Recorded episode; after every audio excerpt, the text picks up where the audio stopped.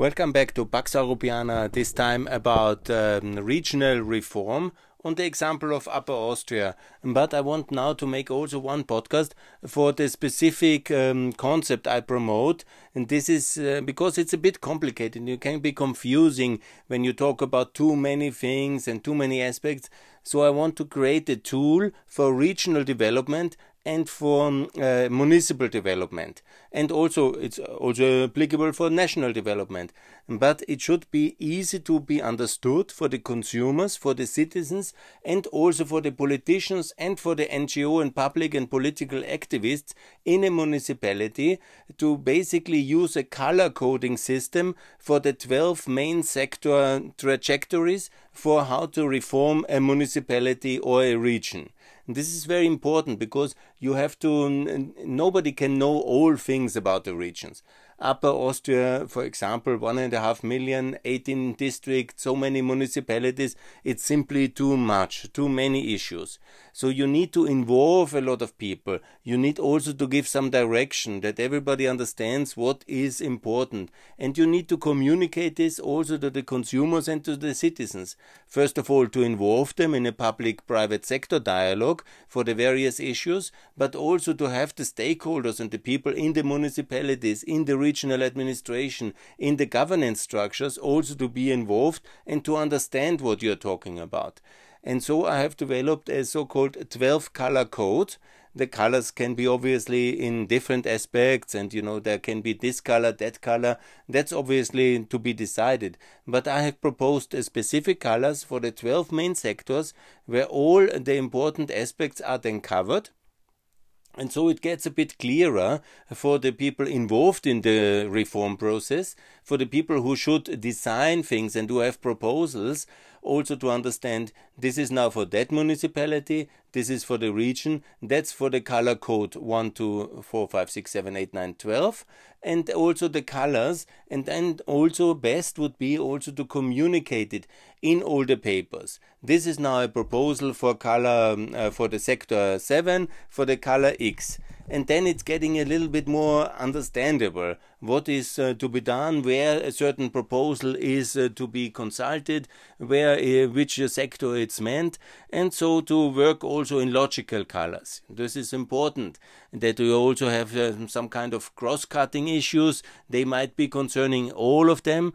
but also then to involve. Um, you know, it's of course confusing ultimately, and so I want to make it easy. So blue. Let's call about blue. Blue is then the color code for water, uh, for drinking and wastewater, rainwater, water sports, swimming, seas, lakes, for the Danube. So everything connected with water, which is so important in the reform of regions and of municipalities. Is the water clean? What is the issue with the water? How are the lakes? How is water sport organized? All the aspects with water under the blue color and the blue code, code number one. The second one is green. Everything connected with green, with waste removal, environmental activities, climate change, clean, absolutely, also with energy. So that's the code number two, green. The third one, black. Black is for transit, for transport, for infrastructure, also for tourism, for the transport of people, for the mobility. So black means everything going out there, transport, infrastructure, that's uh, black. Then the color is um, could be. I proposed once sandstone because I was in Montenegro when I did that. But here in Upper Austria, maybe granite yeah, is the nicest color. The construction sector, the building sector, the material, uh, the construction material sector, also the investors and the property. That's very important to keep one color very much for this important sector because it is a vital pillar, urban planning included, obviously, but also the participants of the construction sector, they are always very important stakeholders. Then golden. Golden I call golden SMEs, business, the foreign investors, and also to consult the foreign investors, but also the SME sector. That's the basic of the business, uh, public private business outreach dialogues. That's very important to have a FDI council in every region, in every municipality. Ask the investors who brought money from somewhere else to this municipality, to this region, is it good?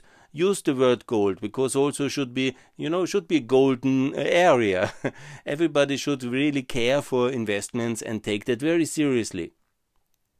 Then pink. That's the next culture. That's the culture of dancing, music, entertainment, festivals, events. It's important to use events, cultural events, festivals, also to promote, but also to show that this is an interesting region. Somebody wants to make events here. There is dancing, there is music, and to uh, also make clear that this is an important part of regional and uh, the uh, municipal development. Then I have um, called red, um, red um, as a color for food, for agriculture, like a tomato, like a pomegranate maybe, and also to discuss about agriculture in the process of food produ- uh, production. And the other one with agriculture is more under green maybe, but the agriculture really treating of um, food, then also the uh, culinary culture and the um, dining culture, the whole aspect of uh, food industry, food manufacturing, food production, but also consumption of food. Yeah, in one chain, in one sector. I use the color red like a pomegranate, but one might choose in other regions some uh, appetizing fruit as a symbol for that, and that's very important. And then the region, uh, the, the next sector is the culture of yellow and that's uh, for cultural heritage, for history, for museums, for a cultural historic narrative of this region or municipality. It's very important to see in every single of the regions and the municipalities what is there in terms of cultural history, narrative, identity, and to present it in an understandable and useful manner for the tourism industry, but also for the own people. What is what we are proud of? What has been done in the past year? What is unique in a sense in terms of the past? What needs to be discussed because it has involved some difficult uh, times, and this is very important, and that use the color yellow. Purple is then for education, for schools, for vocational educational training, for university, for lifelong training. So all the education and research uh, sector to make sure that this is also understood as a regional development tool.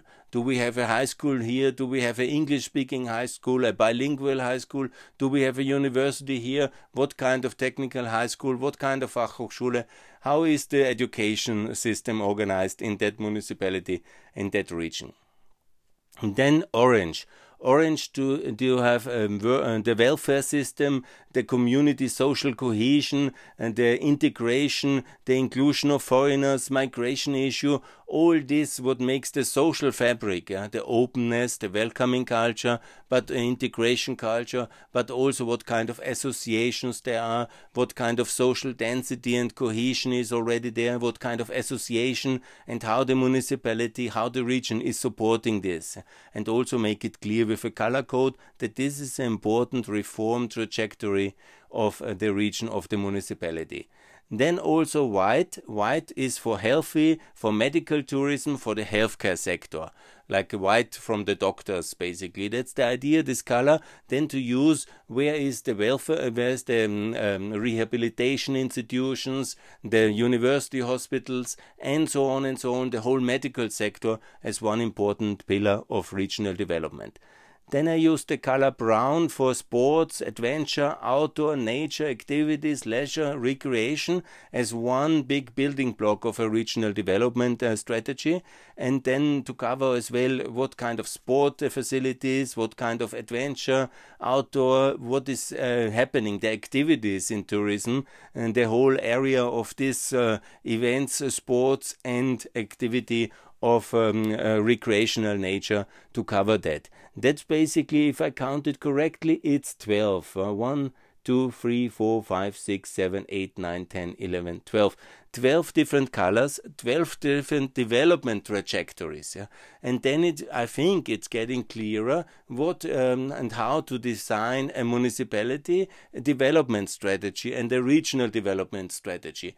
And the best process is if all stakeholders agree on one color code and do it on a municipal level, shared all with all the activists. Uh, now we are discussing, for example, white sector. What needs to be done for the medical health sector in Upper Austria or in, I did it once for Herceg Novi, then to discuss what is our health sector, is it good, is there rehabilitation centers, what is the, is our region famous for that, is there enough healthcare as well, what can be done, and so on and so on. So then to discuss it sector by sector, color code by color code, but also make it sure from the municipal, from the region even, and from the regional authorities, and in one system down, and then suddenly when you have then consultation exercise, what can be done in that sector, how to improve the water situation, blue, the green, the black, the granite, and to work in all that sectors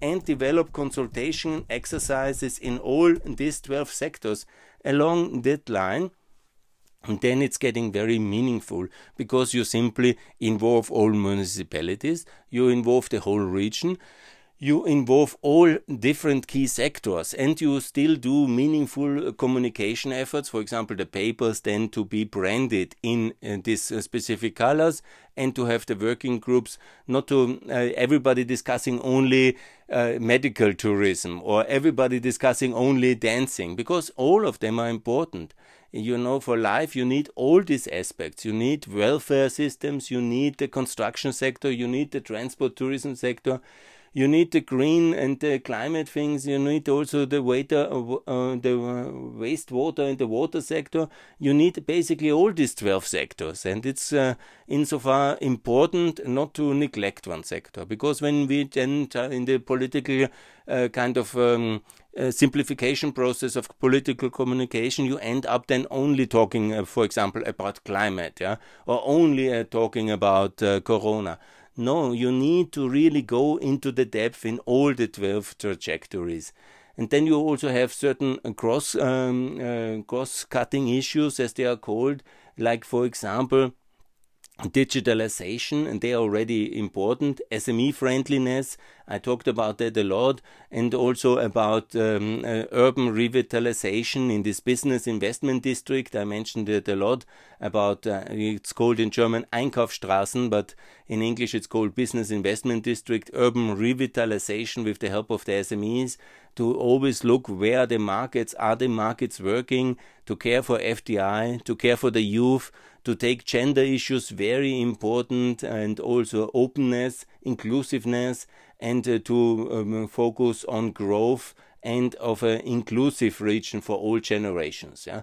That uh, is important and always focus about competitiveness and about um, um, culture of consultation and to be a bit proud and patriotic about your region. That's also very important, yeah. To tell the people it's great to be here in let's say Upper Austria, Upper Austria is successful. Let's discuss how to be more successful and use these cross-cutting issues like competitiveness, like um, um, youth focus, yeah, and for example digitalization. Use them, um, but work systematically according to these twelve colors to blue, green, black, uh, and granite, and then also the um, golden and yellow, and according to the color codes I have outlined, and have a spokesperson for each of the color codes, and then work in public consultation exercises everywhere. And then to make clear, you know, to which does that fit now? Is this now about economic development? Is it about welfare development? Is it about environmental development, water sector? Transit, uh, transport infrastructure, and then everything gets a bit clearer and you can put it in the right box at the right timing. There are proposals coming, and you structure such a strategy development process, which should be parallel happening at the municipal level, at the regional level, at the federal level, and everybody then making proposals, putting it in the right box, understanding, and, and later communicating when you go to the municipal uh, municipality also to understand here is our proposal for the transport sector here is our proposal um, proposal for the construction sector for the SME sector and to make sure that this color coding is working systematically best everywhere and then to have a regional development and a municipal development uh, system done systematically and decently and obviously also with the focus of the cross-cutting issues which I have uh, underlined and also obviously what I recommend everybody is to use this business friendly certification process the digitalization process done in southeastern Europe in all municipalities in all Europe and best in everywhere in the world yeah? And this kind of concept can be used basically everywhere and it's very good and it's working and it's the way to reorganize and redesign municipalities. And this is then basically getting very logical in a way. Is easy to handle as a tool according to the colors and the numbers and then you send out the teams and you consult and uh, make it very clear for the mayors and for all everybody in the professionals in the administration. You're working now sector 1 to 12 this is the color code. Make a consultation where are the issues then also let's list the issues systematically. Some can be not so easily addressed, that's always the case. Some might be very expensive, some might be really complicated headache, but many can be solved very easily just by naming them, addressing them, who can do that, then suddenly everything gets a little bit more systematically and it's not only blocked by communication deadlocks because that's often the case. The one politician has the priority, uh, the water sector or the welfare sector or this one, and he doesn't really then take into account all the other sectors anymore. And he simply hears it, doesn't read it, is ignored. Yeah when you have a systematic development system where this integration and feedback is according to these 12 parameters, where then the consultation of the population and the stakeholders is working systematically, you don't lose issues. And when you systematically in coordinated manner, in a, uh, as transparent as possible, do that on the regional and on the municipal level, then suddenly everything gets really like all the knots in a society, all the bottlenecks of development yeah they can be so many. It's very hard to find them and to identify them. And often there are the tools in a society to address them because there is money but it's not on the right level. There is a, already a success model in some other region and so on and so on. And there is a process already where this was addressed. And then when you systematically work in development when you really go from the low level municipal regional federal european level work in a similar color code, then make consultation with the population, with the stakeholders, with the SMEs, with the investors, with the landholders as well, and get them all on board. And then suddenly you also develop these processes where there is a quarterly dialogue, what I recommend in all 12 of these sectors, quarterly dialogues with the main stakeholders, and maybe a yearly and a permanent online consultation about specific issues and then everybody can work with them. And then you can see aha we have an issue here transport interconnectivity tourism sector there's a parking problem and so on. And then systematically a society can move up in a ever increasing prosperity spiral upwards with such a public private dialogue on the regional development level. That's basically the idea of public private dialogue translated in regional development, and that's what I call the Austrian model. This kind of color codes are, of course, attached uh, to it can be also changed and obviously but it's important to have the same color codes in a region and to have some political process where there is an interest and a certain follow up on the results and then also to communicate. Last year we identified this issue in transport, then we introduced into uh, some measures, we have addressed it, and so societies and economies can prosper. And that's the magic of the Austrian consultation model, systematically applied on the regional and on the municipal level, and that I recommend very much to everybody for a better world, for a richer and more successful, more open, and more prosperous region. That's what I recommend. So, thanks a lot for that. And that was my proposal for regional development, color coded along 12 uh, different uh, trajectories from uh, blue to green to black to granite and to yellow and I think that's a really decent model to do. So let's try, and that will be also the effort. I do only one, uh, basically, I do only one, that's the Upper Austrian one, and maybe also for Montenegro in the summer. but uh, these are the regions I know the best, uh, the Boka Kotorska, but uh, the Bay of Boka in Montenegro, but maybe also for other regions to work along these codes, to work along these parameters. And obviously, one person cannot know all the 12 sectors, so you always need to really have institutions behind. You need also a broad based consultation exercise to involve the citizen consumers, but also the stakeholder communities. And then you really can, it's a very good tool for the improvement of the better world and it starts at your municipality back at home just where you are at the moment. It starts exactly there and this is the tool to do it. Good. Thanks a lot for listening